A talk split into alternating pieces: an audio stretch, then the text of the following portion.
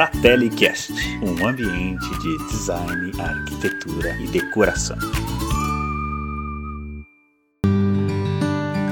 Olá, pessoal!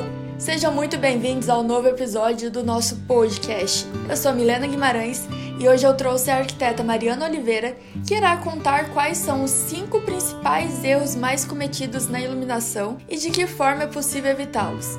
Confere aí! Primeiro erro: não usar lâmpadas de qualidade. Muitas pessoas buscam por um preço mais em conta e acabam comprando lâmpadas que não são certificadas pelo Inmetro ou então lâmpadas que são importadas e até mesmo sem marca.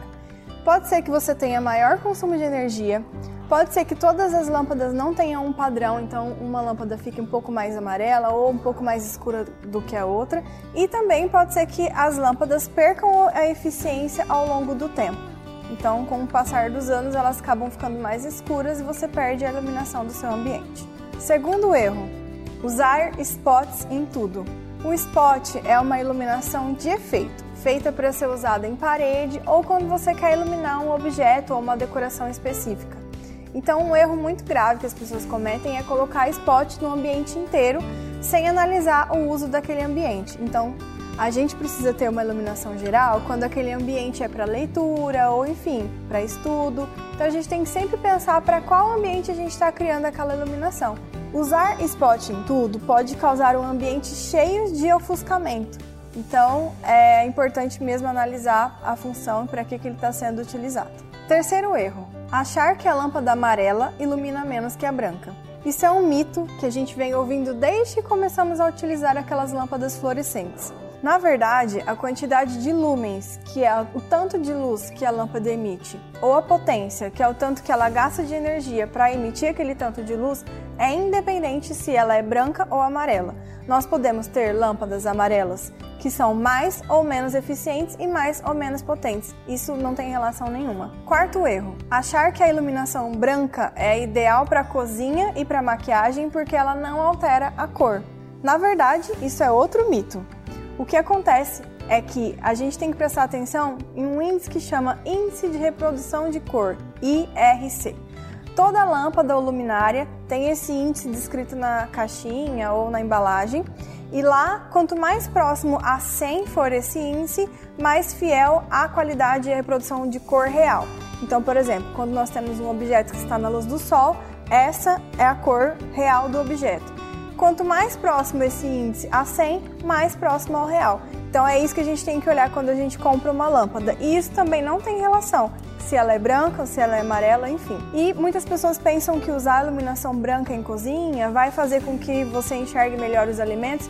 De certa forma, isso também é um mito, porque a iluminação branca ela pode até deixar a carne mais é, arroxeada, com uma aparência não tão saudável. Isso não acontece com a iluminação amarela. Ela deixa a gente com um aspecto mais corado e mais próximo à realidade. E finalmente o quinto erro, luz em excesso ou luz em escassez. O que acontece normalmente é que as pessoas têm uma tendência a exagerar na quantidade de pontos de luz que elas colocam no teto.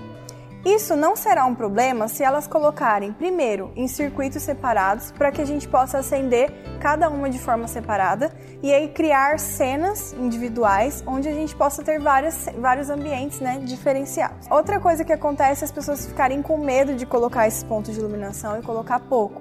Mas a gente pode corrigir tanto o excesso quanto a falta com iluminação solta. Então, por exemplo, como uma luminária de piso, igual a que a gente tem aqui, ou arandelas, ou luminárias de mesa. Isso vai fazer com que haja um complemento na iluminação, ou quando você tem iluminação demais, você apaga e usa aquelas.